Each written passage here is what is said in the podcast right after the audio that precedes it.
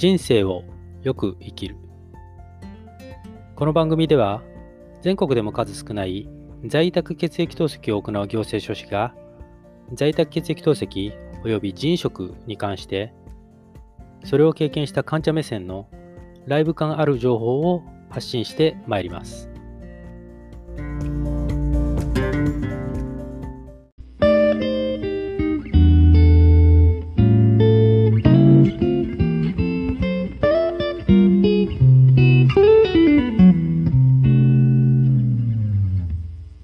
皆さん、こんにちは、こんばんは。おはようございます。人生をよく生きる。本日は2021年4月の14日水曜日になります。本日お話しするテーマですが、患者同士のつながりだったり、距離感ですね。まあ、特に、えー、SNS 上、まあ、ネット上でのつながり、えー、距離感に、まあ、フォーカスしてお話をしていきたいと思います。まあ、その背景にはね、うん、同じ病気だからといって、え、同じ価値観ではないですよと、当然ないですよという背景があるんですけれどもね、まあ、そのあたりも加味しながらお話を進めていきたいと思います。で、私自身は、えっ、ー、と、まあ、SNS とのその、まあ、対角にある、まあ、その実社会っていうんですかね、現実的なあの世界で、いわゆる患者会、ああいった類のものに一度も顔を出したことないんですよ。生体人食した時もね、でまあ、透析導入になってからも、患者会の類っていうのは参加したことがなくて、だ理由としては単純にうん必要性を感じなかったっていう、それだけなんですけどね。まあ、非常に冷めてるといえば、冷めてるかもしれませんね。まあ、病気についてわからないことがあったら主治医に聞けばいいし、病気について不安なことがあったらもちろん主治医に聞けばいいし、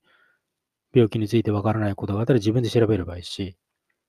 病気について不安なことがあっても、人は人、自分は自分っていう認識があったんでね。うん、まあまあ、こういった思考姿勢がね、まあ、冷めていると言われてしまえばそれまでなんですけれども、まあ、もともとね、まあ、群れをなすのが好きじゃないっていう勝負もあるんですけど、まあまあ、それを置いといて。で、あのー、昔からね、つまりその、えっ、ー、と、今から、だから20年も前の、その生体人食受けてた当時からだったんですけど、その患者会のようなね、その患者同士で集まったりする、そういうコミュニティを見聞き、えー、するにつけね、思っていたのは、その患者さん同士の距離感って結構難しいだろうなとは思ってたんですよ。まあ、特にね、直接対面するような、うーん、会合だったりするとね、難しいだろうなと思ってはいたんですよ。同じ病気だから通じ合えると思ってね、その実際に対面して、まあ、その他の患者さんとね、対面してつながりを持った後に、なんかこの人合わないなってなった時に、いや、どうしてんのかなとうん、シンプルに思ったんですよ。うん、一方で、その近年は SNS、まあ、Twitter はじめね、SNS の普及によって、患者同士っていうのが容易に、うん、まあ、つながる時代にはなったわけですよね。SNS 上ですけれども。うん。まあ、なので、その今回はね、うん、特に、えー、Twitter をはじめとした SNS 上で、まあ、これからね、患者同士のつながり方、その距離感っていうのを、まあ、どうしてい、くべきかっていう、まあ、これは私個人のね、まあ、独断と偏見の思いを巡らしてお話ししていこうと思います。で、まあ、その延長線上として、実際今ね、私がツイッターを始めて、まあ、1年ちょっとにはなるんですけれども、その、どういった方とつながりを持つか、まあ、フォローするかとかね、いうことの、まあ、判断基準、私の、まあ、本当独断と偏見ですけどね、判断基準なんかもお話しできればなと思っております。最後までお付き合いのほどよろしくお願いいたします。では参りましょうか。まあ人間ね、あの病気になると、同じ病気の方、患者さんとつながりを、まあ、欲するようにまあ、これは私の独断と偏見ですけれども、私にはちょっと感じるんですよ。で、理由はね、その不安だからっていう、まあ、これが模範回答なんだと思うんです。ただね、あの、現在自分がツイッターをやっていて見ていってね、この患者同士のこうやり取りっていうのは、まあ非常に、まあある意味で活発だなと思うわけですよ。うん。ただ、その活発なやり取りがね、まあ例えば、まあ、ある A さんがね、今から透析です。とつぶやいたのに対して、B さんだったり C さんだったり D さんだったりね、もう E さんだったりっていろんな方が頑張ってって返すと。で、A さんが透析終わりましたってツイートして、で、また同じように B さん、C さん、D さん、E さんがお疲れ様っていう、ここういうこのやりとり、ツイッター上のやりとりっていうのを見てて、うん、このツイッター歴、約1年ちょっとのね、このアラフィフのおじさんにはですね、少々このやりとりに苦しんじゃうんですよね。なんでしょうね。ただ、SNS と人間関係みたいなね、えそういった領域を研究されている、うん、専門の方々にはね、まあ、何らかの解があるんでしょうけれども、私にあんまり意味のあるコミュニケーションとは残念ながら思えないんですよ。まあ、ただ、そう言うとね、その意味あるコミュニケーションだけがコミュニケーションじゃないみたいなね、まあ、ある種哲学的な批判がね、聞こえてきそうなんですけれども、私はちょっとついていけないかなっていう。まあ、これはちょっと愚痴というか、はい、あの感じることは、あの、つれづれに 言ってるだけなんですけれども。で、こういうね、そのツイッター上でいろいろその患者さん同士でつながっている皆さん、まあ共通して、えー、言えるのは、同じ病気だからといって同じ価値観ではないよということは、その潜在意識としてはあると思うんですよ。うん。ただ、どっかで同じ病気だから通じ合えるっていうところも、ある種こう、期待も込めてね、うん、思いとしてはあるんじゃないかなと思ったりもするんです。これは勝手な推測ですけれども。ただ、私は同じ病気だから通じ合えるっていう、もうこれは完全な誤解だと、うん、思うわけですよ。まあ、あの、最近ですけどね、ちょっと少々私も心が乱されたことがありましてね、まあ、とあるメディアの記事を読んでね、うん、ちょっと心の中で憤慨したわけですよ。とある透析患者さんの記事なんですけどね。結局、その人の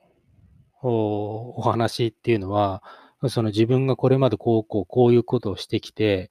で、病気になっちゃって今透析ですよと。で、その透析になったことをきっかけに今こういうビジネスをやってますよみたいな話なわけですよ。で、なんでね、そのメディアでその記事を取り上げたのかっていうのが、私にはハテナなんですよ。まあ、もしかしたらどっかで、その透析となった人間がビジネスを立ち上げて成功してるって、そのサクセスストーリーに目がいって、記事を載せたんじゃないかなって勘ぐったりしてしまうんですよ。で、それぐらい、うん、その方が透析に至るまでの経緯を、まあ、よく言うと武勇伝的にね、話はしてるんですよ。ただ、私からすると、ざけんなって感じなんですよ。もう自業自得でしかないわけですよね。うん。激務を理由にね、病状を放置して、で、放置しただけにとどまらずね、暴飲暴食を続けてね、で、食事療法も拒否するし、透析導入も拒否するし、で、そうこうしているうちにクレアチニンがもう20近くなって、もうどうしようもなくなってね、で、いやいや透析を導入したと。で、その状況で、もう自業自得にもかかわらず、障害年金はちゃっかり受給していると。うん。で、で、今はね、その在宅血液透析の、うん、導入を検討してるみたいなことを言ってるわけですよ。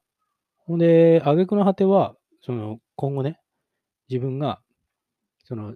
在宅血液透析についてもね、自分がチャレンジして、それについて、こう、情報を発信していきたいみたいなことをのたまってるわけですよ。うん、ちょっとまあ話しててムカムカしてきますけれども。で、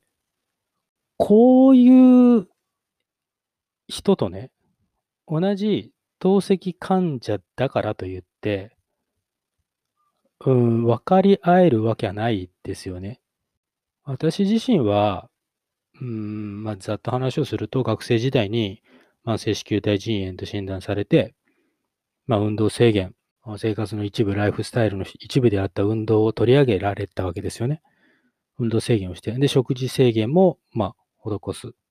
まあ、そういう行うも透析導入は不可避な状況になって、で、そこで母から善意の腎臓の提供を受けたと。で、その移植時をね、大切に大切に、えー、してきたわけですけれども、それでも残念ながら、急性拒絶反応だったり、慢性拒絶反応で、まあ、結果、移植人が廃絶してしまって、現在は週6回、まあ、ほぼ毎日の在宅での血液透析を行っているということですね。こういう私からすると、先ほどのようにね、全くもって自業自得のような患者と同じ病気だということだけで、どうやって理解せえって言うんですかっていうことなんですよ。うん。なので、うーん、やっぱりね、同じ病気だから通じ合えるっていうのはもう誤解の何者でもないですし、私はそこは、あま、今後も変わらないと思いますね。はい。少々、まあ、感情的になりましたけれども、ちょっと落ち着いて。今度は、えー、患者の見分け方、まあ、特に、えー、SNS、Twitter 上での私の場合、あくまで私の場合の患者さんとのね、まあ、付き合い、えー、距離感を考える上での、その、相手の見分け方、そこについて、まあ、本当に独断と偏見ですけれどもね、お話をさせていただこうと思ってます。まあ、人は人、自分は自分。まあ、当たり前のことではあるんですけれども、まあ、対面であろうとね、ネットの社会であろうと、まあ、不用意にね、相手との距離を縮めた結果ね、本人がメンタルをすり減らしてしまっては元も子もないですからね。うん。なので、まあ、所詮ツイッター始めてたかが1年ちょっとではありますけれども、まあ、私としてはなんとなく、相手がね、うーん、どういうタイプの患者さんかっていうね、まあ、そこを推測するというか判断する、まあ、術をね、見つけつつあるので、まあ、それを、もうこれは本当に重ね重ねですけど、独断と偏見ですからね。まあ、ですけれども、ちょっと、うん、お話ししようかなと思ってます。で、最初にちょっとお断りをさせてください。まあ、これをお断りをしておかないと、お前何様だよって言われてしまうと思うのでね。ちょっと最初に断りを入れさせてください。で、ツイッターに何求めるかってことですよ。うん。ここの認識の違いで、えー、おのおのツイッターでのね、そのつながりを求める相手が違うと思うんです。じゃあ、私はツイッターをやることでね、ツイッターで何を求めているかなんですけど、私は明確にもうインプットとアウトプットを分けて考えています。で、アウトプットについては、えっ、ー、と、以前の、えー、ブログ記事にもしたんですけれども、えっ、ー、と、まだポッドキャストではね、ちょっと音声解説をしていないので、まあ、おいおいお話できればなと思ってるんですけども、私の基本スタンスとして、非医療者、まあ私のようなね、非医療者の医療情報に関する発信っていうのは、一方通行であるべしっていうのが私の基本スタンスなんですよ。ツイッター上でね、誰かに答えるっていうスタンスではなくてね、あくまで自分の経験、まあ、およびその自分の経験に基づいた考えを140というね、文字制限のもとで表現をする。うん、アウトプットの、まあ、トレーニングも兼ねてね、そういった意識でいます。はい。で、一方、インプットについてはどうかというと、シンプルに学びのため、まあ、これは医療分野に限らずね、関心のある領域で、えー、私が興味を引いた、興味深い発言をしている方をフォローして、で、その日々のね、その方のツイートを拝見させていただいて学ぶと。これが目的です。ツイッターに何を求めているかっていう私のスタンスですね。ここをちゃんとお伝えしておかないと、まあ、これからお話しする話をね、聞かれた方は、お前何様だよっていう、思われてしまうのでね、そこを最初にお話しさせていただきました。で、えっ、ー、と、ツイッターでね、まあフォローするしないっていうね、その相手を判断するすべとしてね、その相手の方の過去のツイートを見るとかね、これは皆さんやってるんだと思うんです。で、私が最近行ってる手段としては、まあ、大したことじゃないですけど、相手の方のフォロワーを見るっていうことですね。フォロワーを見る。で、そしてそのフォロワーの中に医療者、特に医師ですね。医師が一定数いるか否かってそこを見てます。で、だからこの話を、先ほどね、お断りをお話ししてないと、お前何、どこの立場で話してんだってなっちゃうんでね。私はツイッターで、えっ、ー、と、インプット、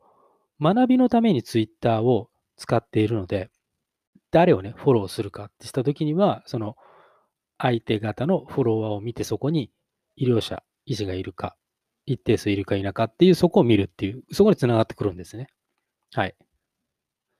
で、お前はどうだって話になると、まあ、大変ありがたいことに、私自身は、あ非常に多くのね、あの、医療者の方と SNS 上でね、つながりを持たせていただいております。非常にこれは、あの、光栄であります。で、まあ、そこでね、えー、つながりを持たせていただいた医療者の方々、まあ、共通している懸念っていうのは、まあ、私が感じる懸念ですけどね、誤った医療情報が巷に流布しているという、この現状ですね。で、それに対して憂えてまして、まあ、超ご多忙なね、中、医療者の方々、まあ、少なくとも私がつながりを持たせていただいている医療者の方々っていうのは、うん、エビデンスに基づいた、しかもそのエビデンスレベルの高いね、ものを根拠とした正しい医療情報。これを積極的にご自身のメディアで発信している。で、その一方で、うん、同業者であるね、医療者も含め、で、我々のようなね、素人、非医療者、そこを問わずね、その誤った医療情報っていうのを見抜いて、その火消しにも奔走していらっしゃいます。うん。もうその姿勢、姿というのは、もうただただリスペクトしかないですけどね。なので、うん、そのことから考えられるのは、これは私の実感としてですけれどもね、正しい医療情報というのを発信する医療者っていうのは、あでも繰り返しになりますけど、同業者はもちろんのこと、その素人ですね、非医療者が発信する内容を見て、その人物をある程度判断しているんじゃないかなと推測してるんです。これは私の勝手な推測ですけどもね。つまりどういうことを言いたいかというと、その一定数の医療者、特に医師がフォローしている患者さんっていうことは、とにもかくにも、まず、その患者さんご自身がね、自身の病気だったり治療について学ぼうと。能動的に医療者の方のね、アカウントへアクセスしているんだと思うんです。まあ、これは本当、ただの推測ですけどね。アクセスをして、で、そして、まあ、高頻度で、リップだったり、こう、アクションも起こしているんだと思うんです。まあ、これは推察の域を打ってないですけど。で、そのやりとりの過程で、これはもうおそらくですけどね、医療者サイドもね、その医療者側がね、ある程度、その患者さんの発信、発言っていうのを許容しているんじゃないかなと。うん。その、ご自身、その医療者の方にとって、その方のね、発言がね、有益かどうかはもう別にして、別にして、まあ、いいだろうと、うん、許容しているっていうことだと、私は勝手に推測してるんです。うん、重ね重ねですけど、これは私の独断と偏見の価値基準ですからね。はい。言い換えると、少なくとも、医療、医に対しては真摯に向き合っている患者であるというふうに私はそこで判断させていただくんですね。で、それで、えー、まあ、フォローするか否かっていうのを決めるということですね。はい。うん。あの、前置きがないと本当にお前何様だっていうような発言で申し訳ないですけどね。はい。で、重ね重ねですけども、これはあくまで私の個人的な見解で何の根拠もありません。取り扱いには十分注意してくださいね。はい。私が信じた理念をもとにね、現在、えー、このポッドキャストだったり、情報発信の柱であるブログはじめ、Twitter、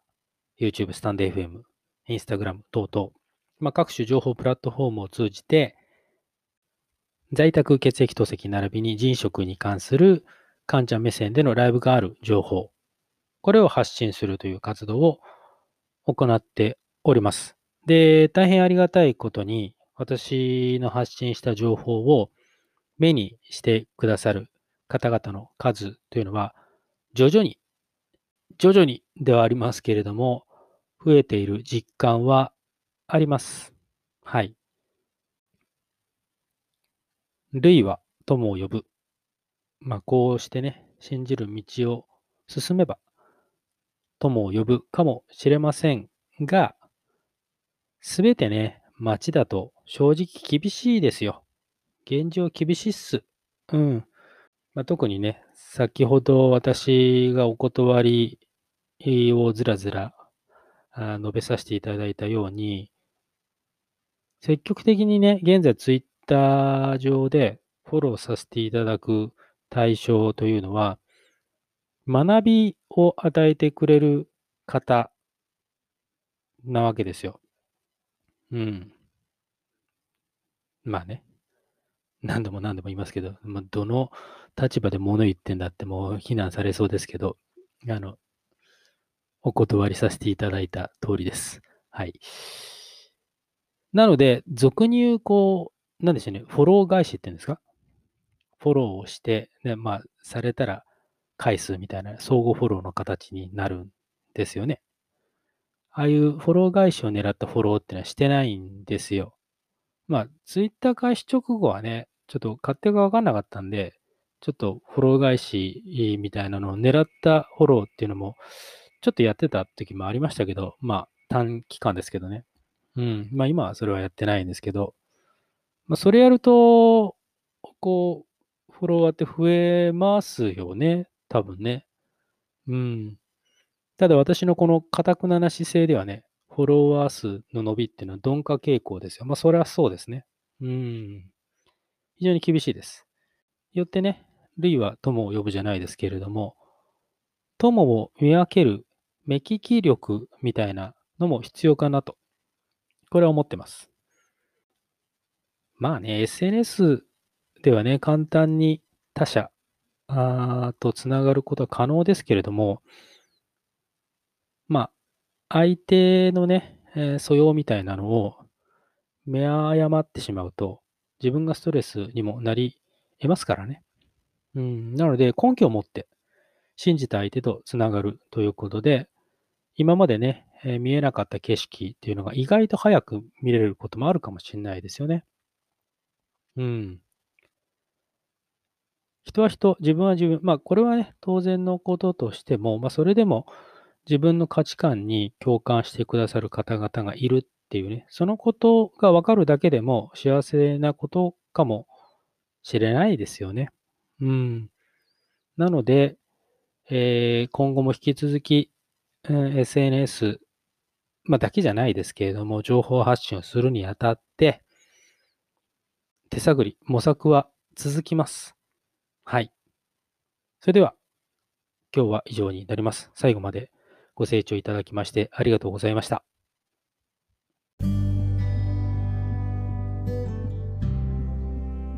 ということで、今回は以上になります。この番組では引き続き、在宅血液透析及び人員食に関する患者目線での情報を発信してまいります。